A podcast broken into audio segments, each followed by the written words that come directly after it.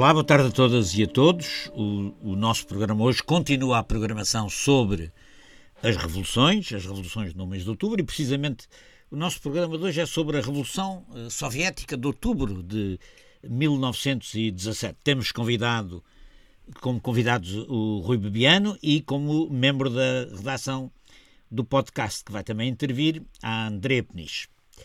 Uh, primeiro programa desta série das revoluções foi a semana passada, o Teatro e a Revolução, com a Joana Craveiro, e hoje estamos, naturalmente, uh, sem que eu queira parecer o Saddam Hussein, a mãe de todas as revoluções, que é a Revolução de Outubro de 1917. O Rui Biano é historiador, eh, professor de História Contemporânea na Faculdade de Letras da Universidade de Coimbra, investigador do Centro de Estudos Sociais da Universidade de Coimbra. A sua área de estudos é a história política e cultural moderna e contemporânea. Atualmente tem-se dedicado a investigar e, e a publicar sobre eh, temáticas no campo das construções utópicas, das práticas de exclusão e das representações contemporâneas, contemporâneas do passado. É membro do Conselho de Redação de diversas publicações académicas e, os, eh, enfim, como é que costuma aqui fazermos, as suas três obras mais, eh, mais ligadas aos assuntos que temos aqui tratado no podcast. Anos Inquietos, Vozes do Movimento Estudantil de Coimbra, de 1961-74, em coautoria com Manuela Cruzeiro, que aliás esteve aqui recentemente no nosso podcast para falar das lutas estudantis dos anos 60.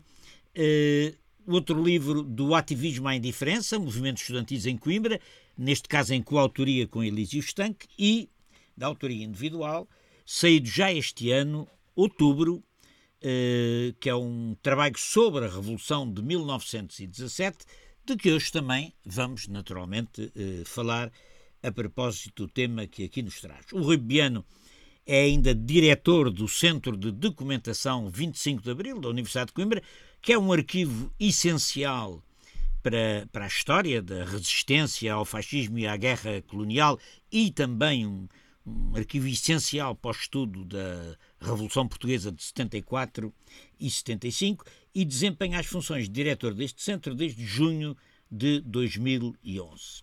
Meu caro Rui Biano, bem-vindo ao nosso podcast e muito obrigado por aceitar o nosso convite.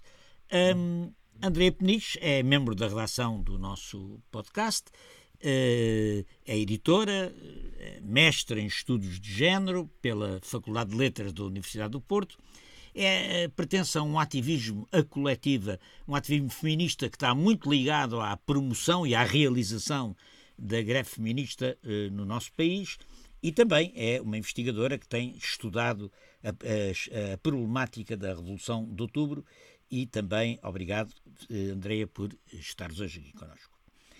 Uh, o que é que eu hei de, por onde hei de começar? Pois uh, o triunfo da Revolução Soviética de outubro de 1917 desencadeou uma vaga de revoluções proletárias e vermelhas na Europa de Leste e Central, na Finlândia, na Áustria, na Eslováquia, na Hungria, na Alemanha, e de agitação social proto-revolucionária na Europa Ocidental, o biênio rosso em Itália, 19-20, as, as, greves na Catalunha, na Andaluzia, na Andaluzia com ocupação de terras, nas Astúrias, no Estado espanhol, exatamente no período do pós-Primeira Guerra Mundial, a greve geral em Portugal, novembro uh, de 1918, a primeira vez que o poder político fala em Portugal da ameaça dos sovietes é exatamente a propósito da greve geral eh, do anarcossindicalismo contra, eh, contra a carestia de vida, etc, etc, mas onde já sopram os ventos da Revolução eh, de Outubro. Eh, e eh, para os dirigentes, para uma boa parte dos dirigentes soviéticos, seguramente para Lenin, para Trotsky, o sucesso da Revolução Socialista na Europa em, em particular na Alemanha, que era considerado o elo mais fraco da cadeia, da cadeia do imperialismo mundial, o sucesso da Revolução Socialista na Europa e na Alemanha em particular era uma condição essencial para a viabilização do socialismo no país dos sovietes. No entanto, O facto é que essas revoluções europeias foram derrotadas. Só a Revolução Soviética venceu a incruenta guerra civil e a invasão dos exércitos das potências imperiais. Quatro anos de, de guerra civil muito, muito dura. E a pergunta com que eu abriria esta, esta nossa conversa uh, é, era esta. Afinal, que tipo de impacto, achou Rui Bibiano, que tipo de impacto no socialismo soviético teve a derrota da Revolução Alemã e das revoluções europeias em geral? Acerca disso, eh, se há mais perguntas, e vou passar à Andreia Peniche para ela perguntar de sua justiça. Andreia, tens a palavra. Olá, boa tarde a todas e a todas. Boa tarde ao Fernando e boa tarde ao Rui. E a minha primeira pergunta está não com uma introdução tão, uh, tão balizada como, como fez o Fernando, mas é precisamente essa que é quase, quase um clássico quando se fala nesta revolução, que é o porquê na Rússia. Porque depois do fracasso da Primavera dos Povos e da Comuna de Paris, Marx tinha colocado a possibilidade de a revolução poder acontecer na Rússia ou a leste, mas a verdade é que a teoria nos dizia que ela tinha mais condições de ocorrer nos países do capitalismo mais desenvolvido. Ora, ela aconteceu precisamente na, na Rússia, num país semi-feudal. Como é que isso se explica?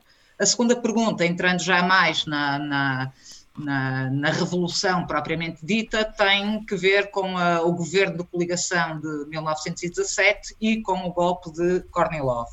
Ou seja, se a paz e o pão foi a consigna que trouxe milhares de operárias russas para a rua em fevereiro de 17, foi este o levante que varreu com o czarismo.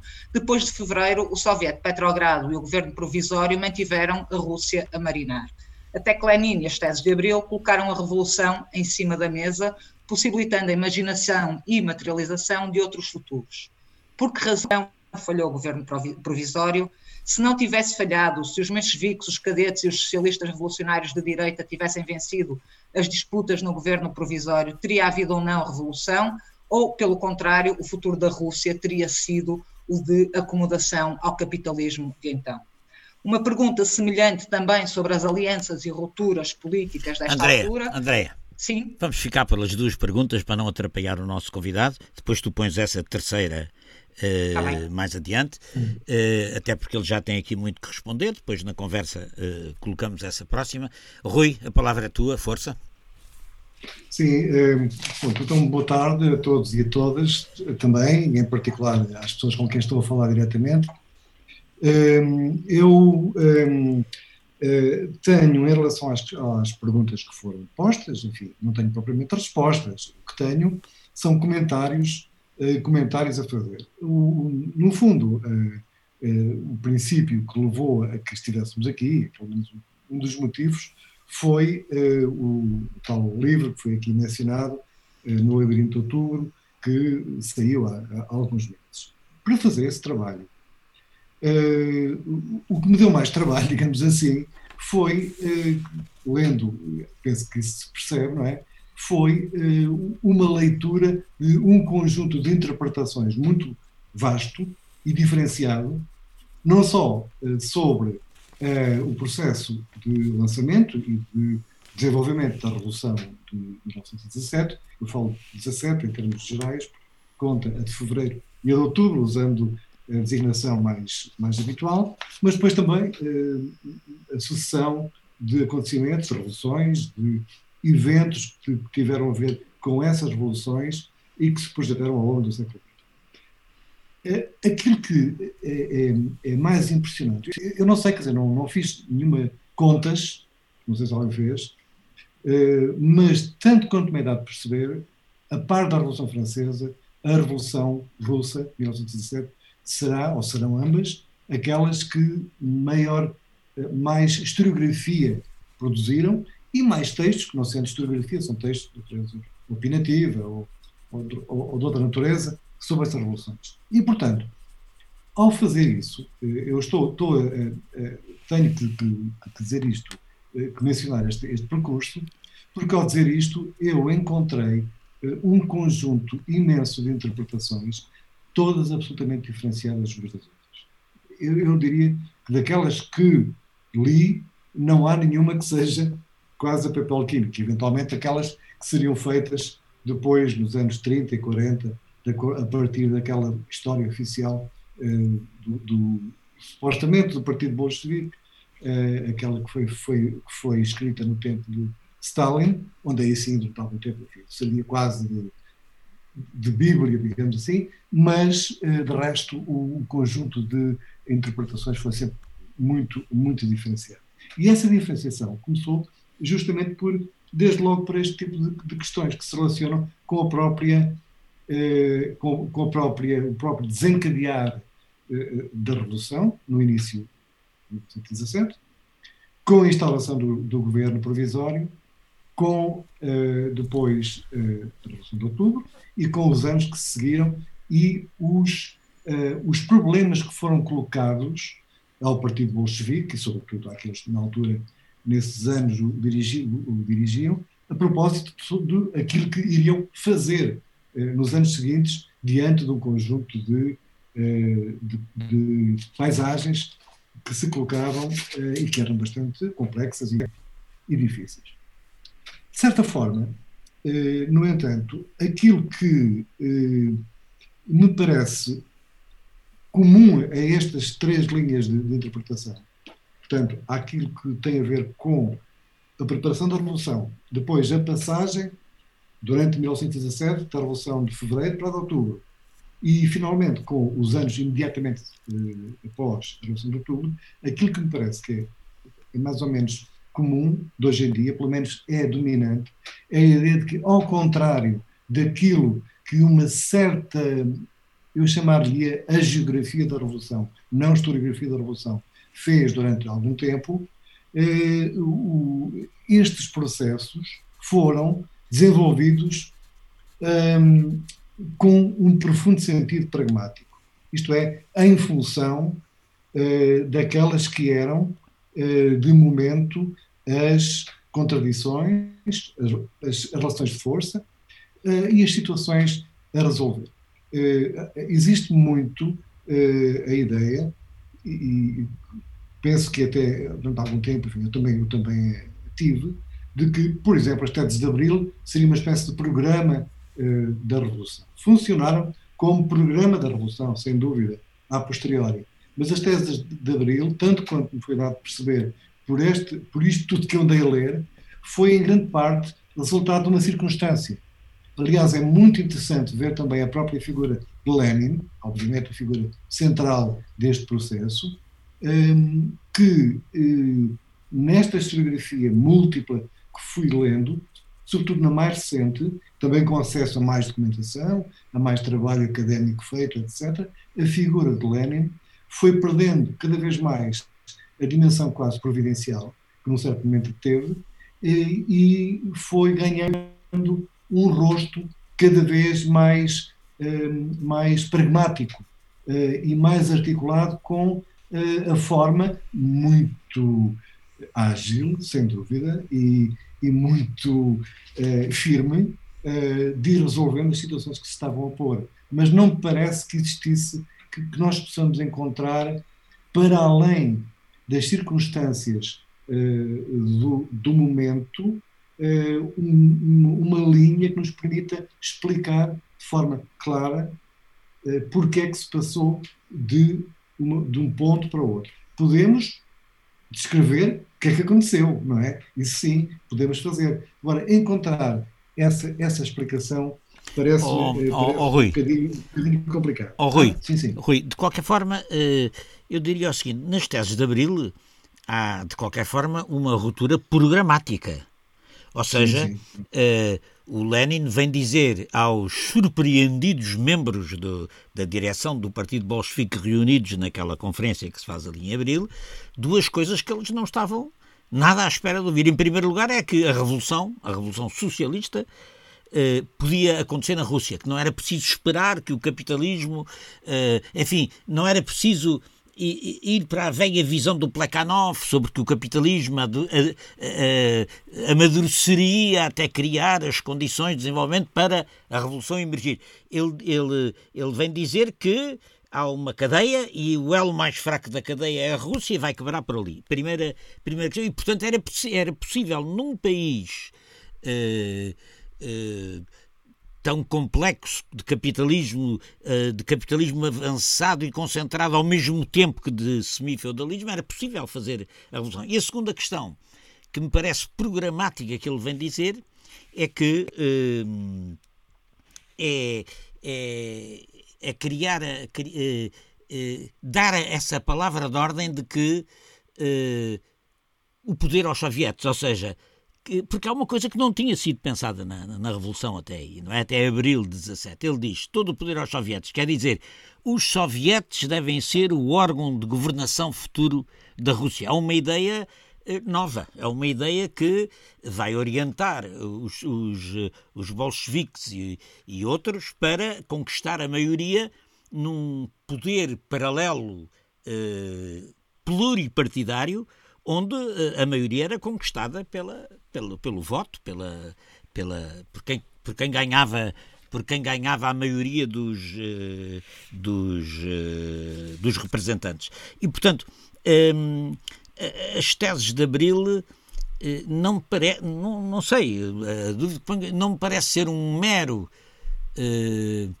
Bom, um mero momento de pragmatismo, no sentido em que Uh, pragmatismo está claro. Eles também adaptaram o programa da Revolução Camponesa às condições específicas da Revolução, etc.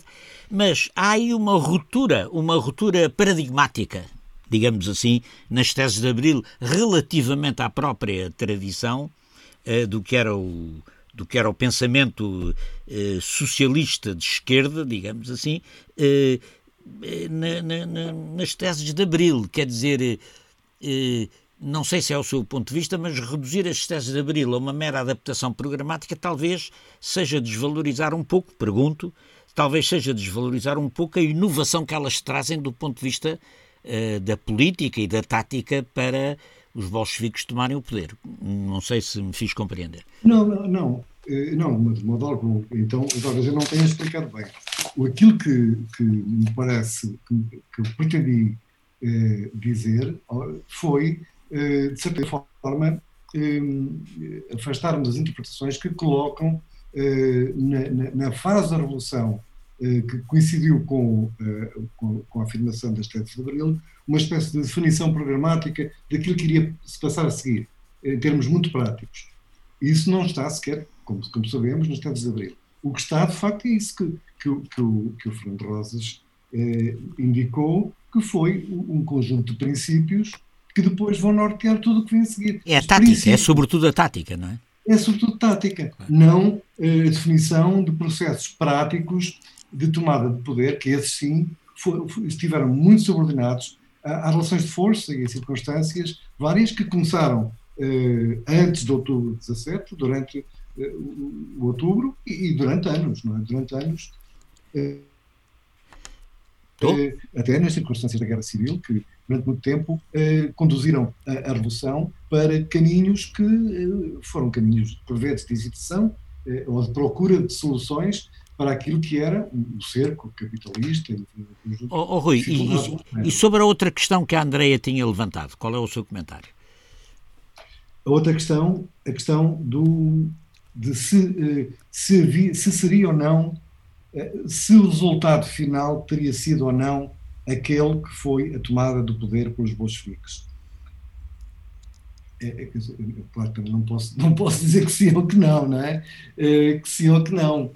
Isto, obviamente, aqui não se trata de futurologia, é a futurologia Sim, mas a ideia é, em exercício especulativo, Sim, eh, tendo em conta exercício... o que era a relação de forças eh, no governo provisório e o que representou a inversão, como a Fernanda dizia, da, da própria concepção do poder, se, eh, se não tivesse havido este desencontro, esta relação de forças, se o que estaria em cima da mesa seria uma acomodação da Rússia ao desenvolvimento do capitalismo, ou se, pelo contrário, eh, esta relação de forças que, que, se estabeleceu, e depois com o golpe cornelovista, se foi ou não um motor para que, de facto, o futuro revolucionário fosse um futuro possível na Rússia.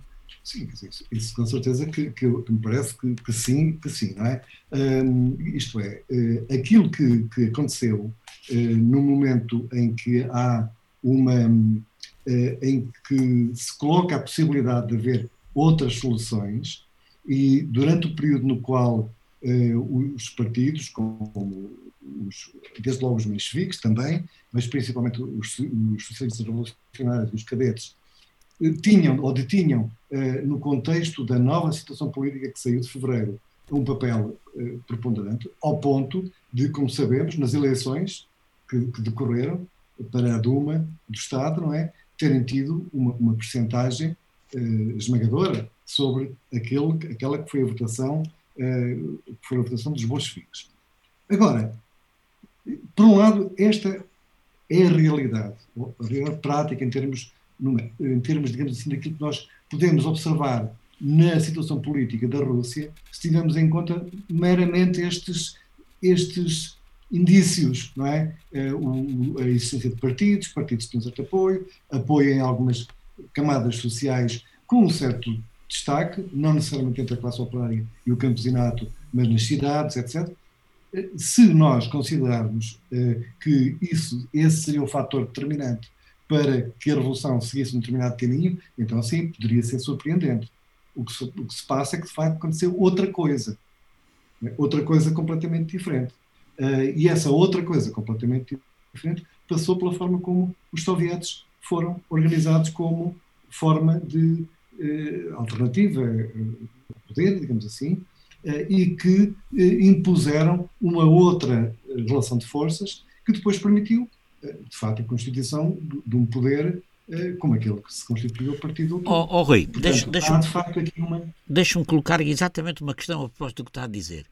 Uh, uh, acha que é o facto de existir um poder soviético uh, real, armado, conquista de alguma forma o poder em São Petersburgo, em Moscou, enfim, em pouco mais do que isso, diga-se de passagem, uh, acha que é esse argumento que permite aos bolchevistas uh, não aceitarem e dissolverem a Duma onde não tem a maioria. Como sabe, a Rosa Luxemburgo uh, uh, teve uma polémica com Lenin a propósito disso. Quer dizer, mesmo entre, mesmo entre os comunistas era polémica a questão de se devia ou não de, de dissolver a Duma, não é? Os, os, comunistas alemães, ou seja, pelo menos a Rosa Luxemburgo, e se calhar não só, achavam que isso tinha sido uma medida um, contraditória com, o próprio, com a própria natureza do poder que se queria implantar. Os, eh, os, eh, os bolchevistas tinham um argumento contrário, que era dizer já havia um poder, um poder, um poder democrático na Rússia que era o poder dos sovietes, o poder, o poder do, o poder dos órgãos de vontade popular. Como é que, como é que o, o Rui Bian olha para esta polémica, que foi uma polémica que, que fez o Lenin escrever, como, tá, como saberá, eh, que eh, a Rosa Luxemburgo distinguia-se dos oportunistas porque, como uma águia se distingue de uma galinha, não é? As águias voam alto e por vezes voam, voam rente ao solo, as galinhas andam só a, a, a debitar o, o solo. E, portanto, eh, como é que. Como, o que é que pensa disso hoje, dessa, dessa polémica, o Rui Biano? O que, é, que, no fundo, esta, a, questão, a solução que se uh, escolheu, que se definiu, à qual então, a Rosa Luxemburgo, de facto, nessa fase inicial, se opôs, ou pelo menos levantou objeções, é? essa questão foi a questão que depois se manteve ou preservou o poder eh, o poder eh, soviético, assim, depois a partir do momento em que passou a ser a União Soviética, ao longo de décadas. Ou seja, a existência de uma legitimidade que não era a legitimidade que o voto eh, definia, e que era uma legitimidade que tinha, que assentava naquilo que se consideravam ser as aspirações mais profundas das massas, a necessidade do povo mais mais humilhado e que exigia de uma forma mais permanente uma transformação, eh, uma transformação eh, muito eh, grande da, da realidade e que não estaria, por isso, a aguardar que o processo de transformação seguido, entretanto aquele que tinha sido definido e escolhido pela Segunda Internacional, seguisse os trâmites de, do, de, do desenvolvimento gradual daquilo que se considerava ser o socialismo, não a democracia, mas o socialismo, porque aquilo, enfim, como sabem, há um, há um equívoco por vezes porque na, na simplificação, que é considerar que grande parte dos partidos da Segunda Internacional o que defendiam era o capitalismo, isso é uma simplificação. Defendiam uma transição democrática gradual para aquilo que eles pensavam que eventualmente viesse a ser o socialismo, enquanto que uh, o Partido Bolchevique e depois aqueles que acompanharam. E depois a, a Internacional Comunista também. A Internacional seguiram uma, uma solução uh, completamente, completamente diversa. Oh, Rui, e, e, entanto, e, e, desculpe, e sobre a questão da, da a questão que eu coloquei eh, das revoluções que falharam na Europa. Quer dizer, eh, aparentemente na direção soviética havia a ideia de que o socialismo, o socialismo enquanto socialismo, pensado enquanto tal, eh, dependia vitalmente do êxito das revoluções europeias. O êxito não existiu, a Revolução Soviética é a única que se aguenta passada a Guerra Civil.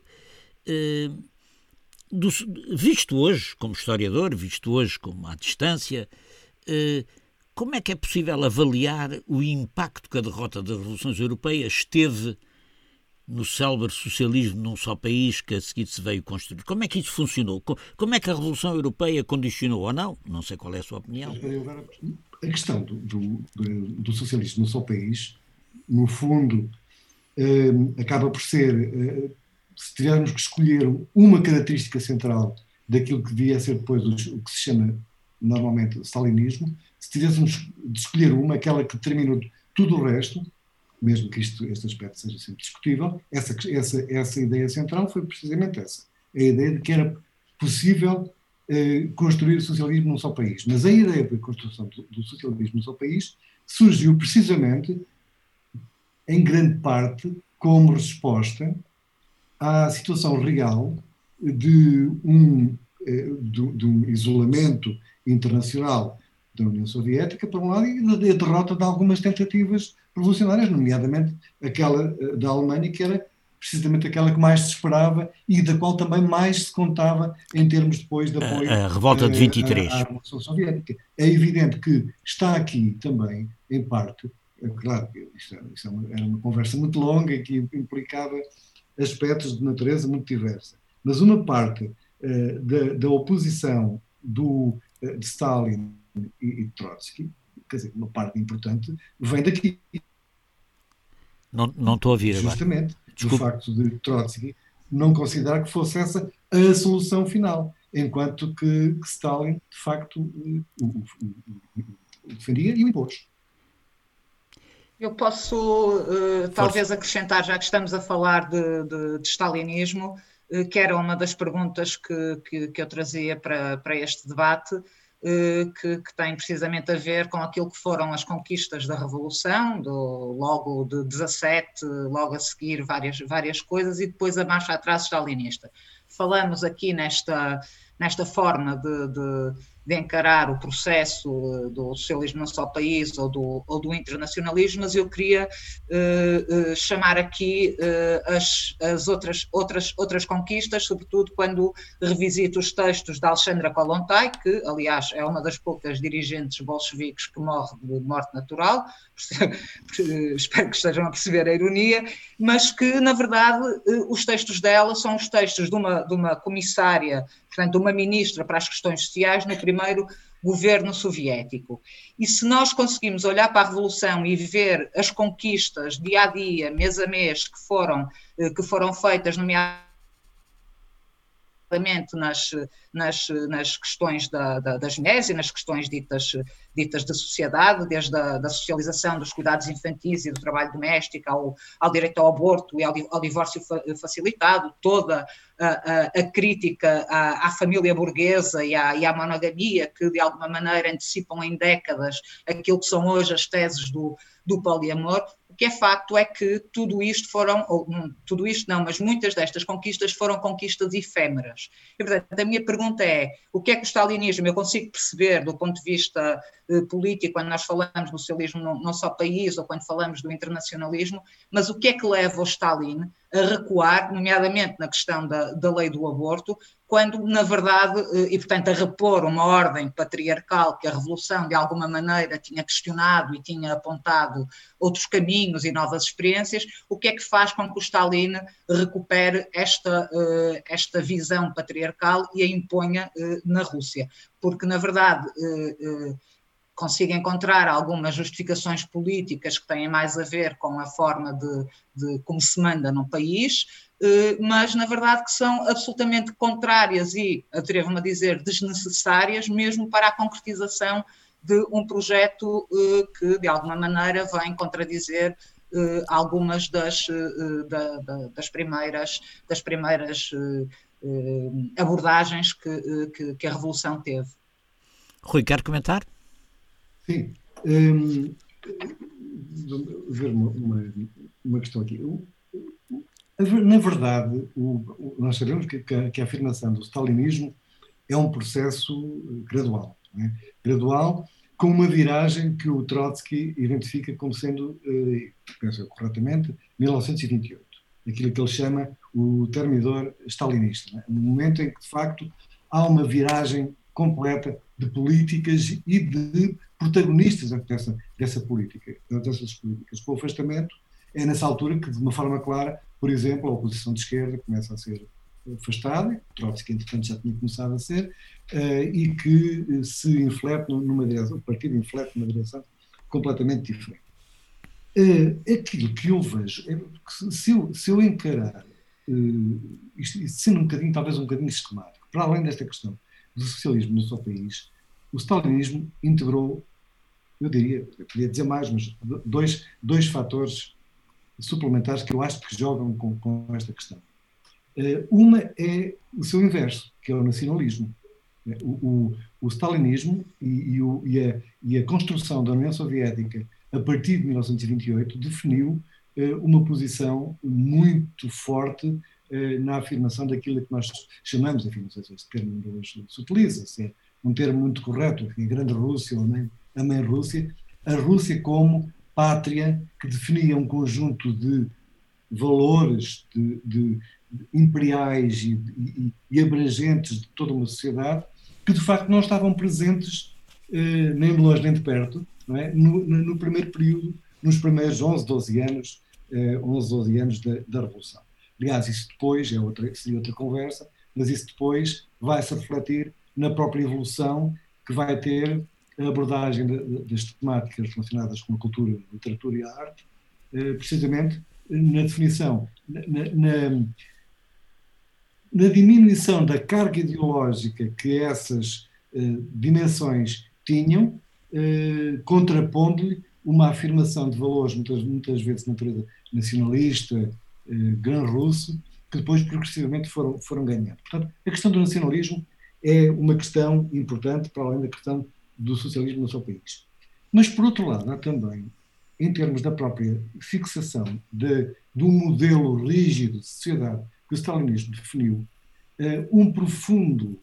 Isto agora é mesmo. Eu não digo que seja subjetivo, quer dizer, eu acho que tem aquelas coisas que todos conhecemos, coisas que fomos lendo, outras que fui lendo uh, neste processo, tenho essa percepção a de que o, o, existe um profundo conservadorismo político da parte do stalinismo.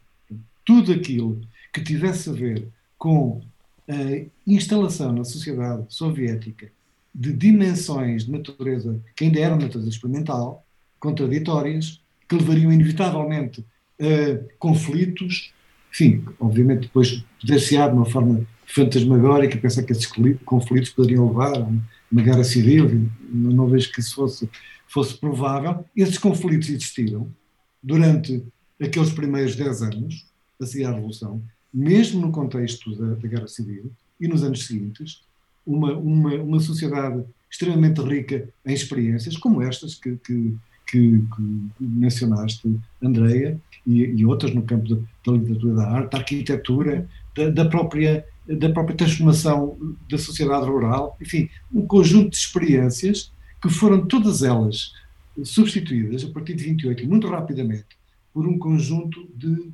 eh, de eh, digamos assim, por um esqueleto extremamente rígido, que reagia de uma forma temerosa e, e, e respondia, através da, da, repressão e da violência, a, a tudo que escapasse a, essa definição extremamente conservadora da sociedade. Oh, oh, Rui, então, eh, o Rui, eh, o Rui acha que, nesse contexto, eh, o poder stalinista eh, pode ser considerado o processo de, do, do, stalinismo, o processo de consolidação do poder do stalinismo, a, a burocratização, a repressão, a, a, a, forma como se conduz a, extinção dos, dos se, faz a, se faz a reforma agrária, digamos assim, na, na, na a coletivização agrária, eh, estamos perante um poder de classe, é uma nova classe, é, é, é uma uma nova forma de poder de classe, de poder político de classe, uh, aquilo em que o Stalin transforma a União Soviética? Ah, do ponto de vista do próprio stalinismo e do próprio Stalin, era era, era, era a perspectiva, era a classe operária que estava no poder, classe operária que supostamente eles eh, consideravam representar. Mas, mas sabemos que a classe operária teve pouco a ver com isto, não é? Eh, Sim, claro. Eh, é esse, esse, poder burocrático, autocrático, repressivo, ao mesmo tempo eh, detentor, detentor coletivamente dos meios de produção, não é? Porque a coletivização colocou os meios de produção nas mãos dessa, desse coletivo burocrático e ditatorial. Eh, isso, isso é um novo poder político de classe, é, um, é, um, é uma nova forma de capitalismo, como chegou a, a, a defender o Charles Bethlehem eh, há uns anos atrás? Eh, a, a, evolução ao longo do tempo aponta é uma das interpretações possíveis, não é? Eh, não é um, não, não é um capitalismo eh, como nós o concebemos, enfim, não digo modelo, os modelos que nós temos atualmente, mas os modelos dos anos 30 ou 40, não é? Não é essa forma de capitalismo. Aliás, então cá aqui uma questão, nós não conversamos sobre ela, enfim, é outro tema interessante e complexo, a questão de se de facto eh, é ou não é, eh, ou foi ou não foi o stalinismo a expressão de uma forma de totalitarismo.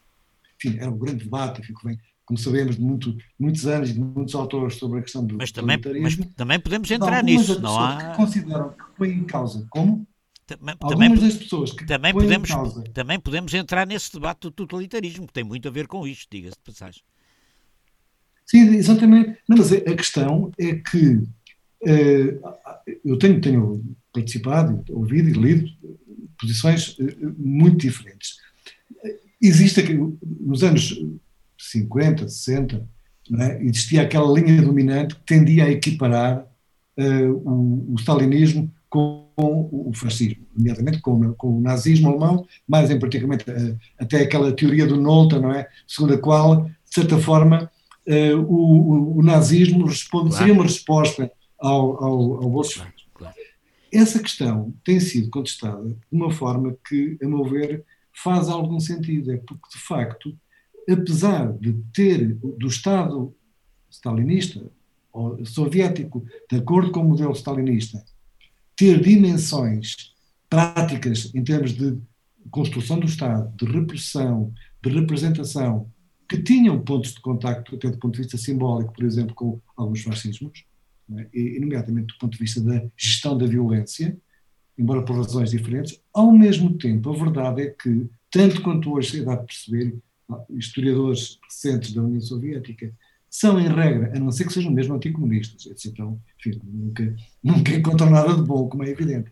Mas grande parte dos historiadores recentes tendem a considerar que, apesar desse caráter burocrático repressivo do, do stalinismo, existia uma dimensão de transformação de, alguma, de algumas das áreas mais carentes da vida da maior parte do povo da União Soviética, e ao mesmo tempo existia uma dimensão de aceitação do poder, de reconhecimento desse poder, que de facto não tinha nada a ver com aquilo que nós encontramos do lado dos fascismos. Portanto, tinha uma dimensão de Estado autoritário, totalitário, que, que rejeitava qualquer dimensão crítica, que transformava a crítica, como sabemos, eh, eh, em, eh, em, em, oposição, e em oposição em algo que devia ser condenado.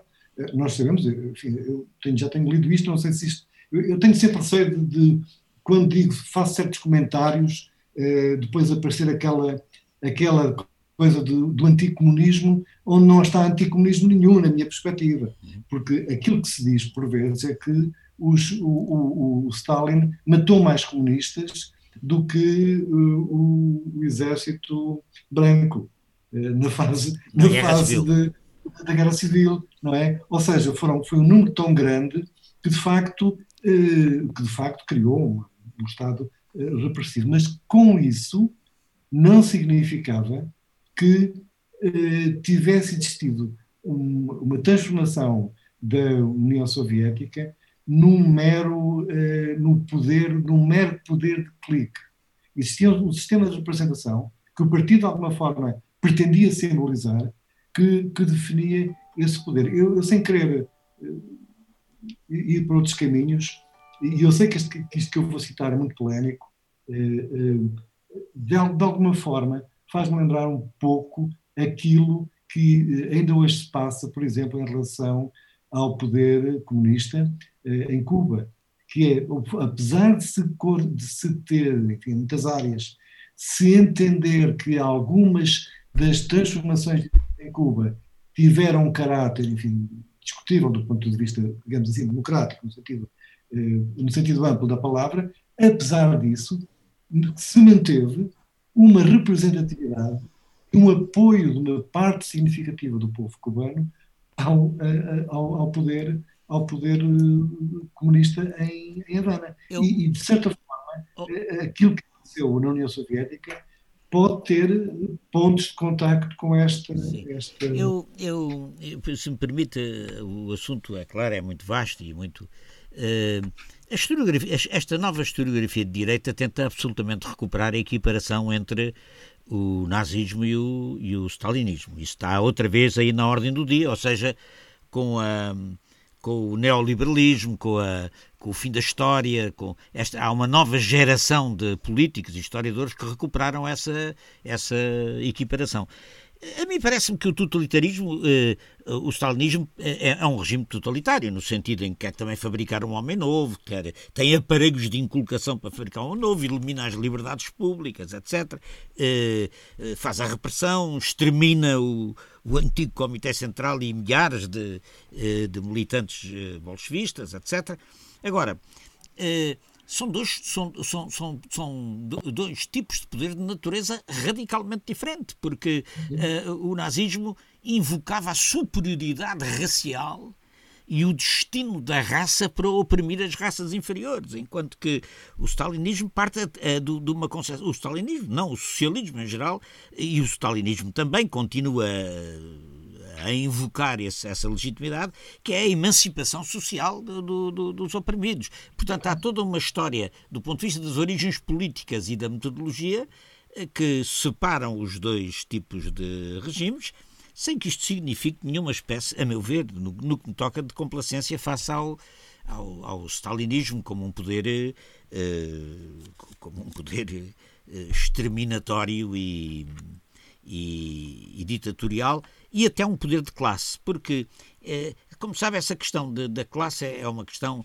Eh, o stalinismo cria uma, cria uma, uma, uma clique burocrática, não é? Cria com privilégios, com, com, com, sem fiscalização eh, democrática, porque há uma anulação do caráter de fiscalização dos sindicatos e dos órgãos eh, de vontade popular, ou seja, dos soviéticos. Tudo isso é transformado numa numa espécie de apêndice, de largo apêndice da burocracia instalada.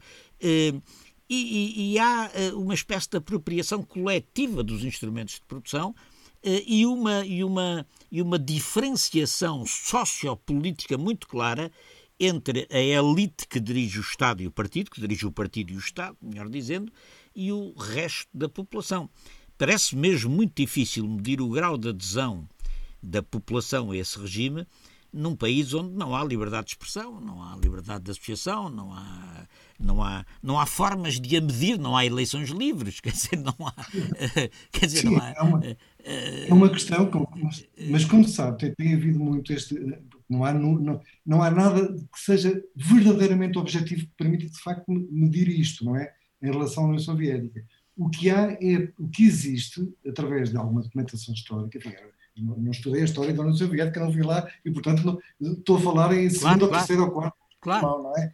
Claro. é? Mas aquilo que me parece existir, desculpem que houve aqui no meu, no meu, do meu lado aqui, tá é, aquilo que, que, me parece existir, de facto, é uma a existência de organizações de, de, de massas, dimensões de mobilização eh, popular, nomeadamente em alguns momentos da história, por exemplo, durante o período eh, da resistência ao, ao nazifascismo. Ah, sem dúvida. Mundial, é? Mas a, que, a guerra é um período especial, não é?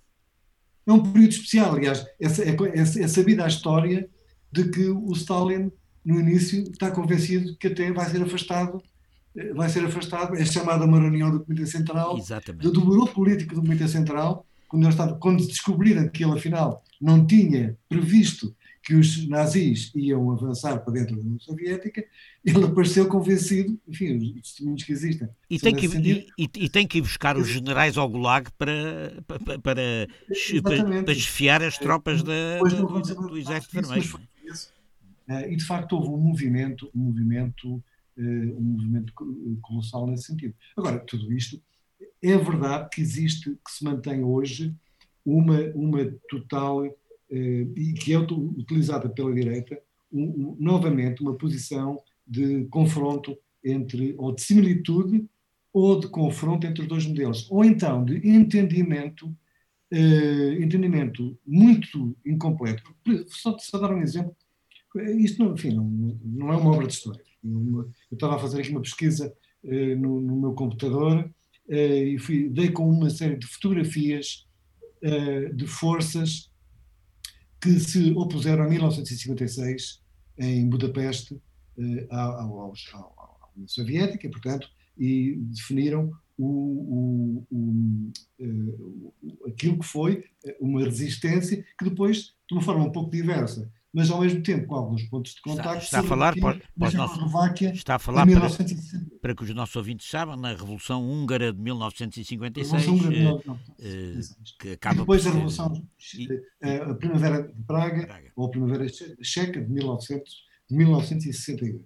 Não é? E nessas fotografias, uh, as fotografias que, que tinham, que, que definiam, era de pessoas na rua, alguns deles sabemos que tanto num caso como no outro foram setores do Partido Comunista que, de certa forma, questionaram, é questionaram o poder. Em nome do poder, socialismo, combater do socialismo. aquele regime em nome do socialismo. No entanto, nessas, nesses sites onde tinha essa informação e com fotografias, chamava aos, aos combatentes, eh, aos combatentes por um, um, outro socialismo, combatentes anticomunistas. Pois, exatamente. Portanto, exatamente. utilizando eh, o tal confronto entre eh, as duas dimensões e as pessoas, enfim, as pessoas de novas gerações, que andam aí a, a navegar na internet e a ver estas coisas pela primeira vez. Oh, oh, oh, Rui, isso é que o nosso trabalho é importante. Oh, Rui, é, a, a, a, a, expressão dessa equiparação que hoje se faz é, é, quando a direita portuguesa pergunta porque é que não se há de aliar ao Chega se o Partido Socialista eh,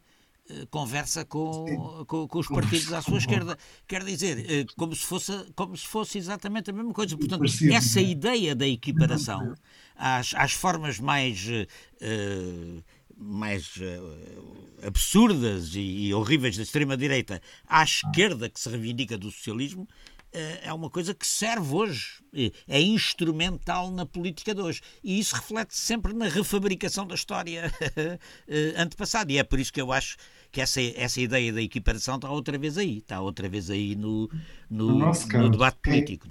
É? é, por além de, de, enfim, de da história, gostar de história, assim, se, se bate um ideal socialista e, e de esquerda, tem que se, eu acho que é eu não, eu não sou partidário que se ande permanentemente enfim, existir e, a remexer, a remexer em coisas que não, não, não correram bem no passado.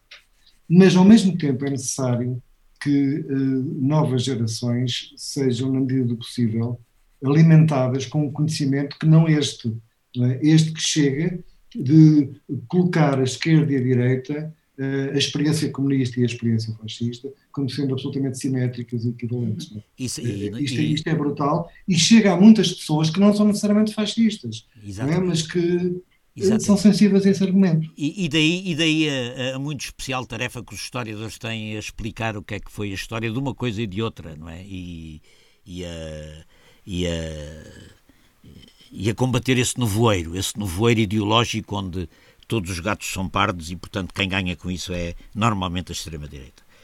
Bom, meus amigos, chegamos ao fim do nosso, do nosso tempo. Uh, muito obrigado, muito obrigado quer à Andreia, quer ao Rui Biano pela colaboração e pelas intervenções. O, o, nosso, a nossa programação sobre a Revolução, o mês das Revoluções, continua. Para a semana que vem, uh, vamos ter em estúdio o historiador da Faculdade de Letras do Porto, Manuel Loff, uh, que nos vai falar sobre o biênio rosso em Itália, o biênio vermelho, ou seja, as lutas sociais, as greves com ocupação, na região, sobretudo no norte de Itália e também na região padana, eh, no campesinato, eh, em Itália, 1919-1920, em que o movimento operário, o movimento dos assalariados rurais está à beira de, de, de uma explosão do processo revolucionário que não se dá e dessa frustração e desse falhanço, em boa parte, vai nascer a força que levará o fascismo ao poder, logo a seguir, ou seja, em 1923. É o tema da próxima semana. Continua a seguir-nos. Muito obrigado a todos. Boa tarde. Até para a semana. Pode subscrever este Convocar a História no iTunes, Spotify ou na sua aplicação de podcasts. O mesmo acontece com os outros podcasts do Esquerda.net, como o Alta Voz, com leituras longas de artigos, o Mais Esquerda, com registros de debates e conferências, os Cantos da Casa, com o melhor da música portuguesa, ou ainda o 4 e 20, o podcast quinzenal da atualidade canábica.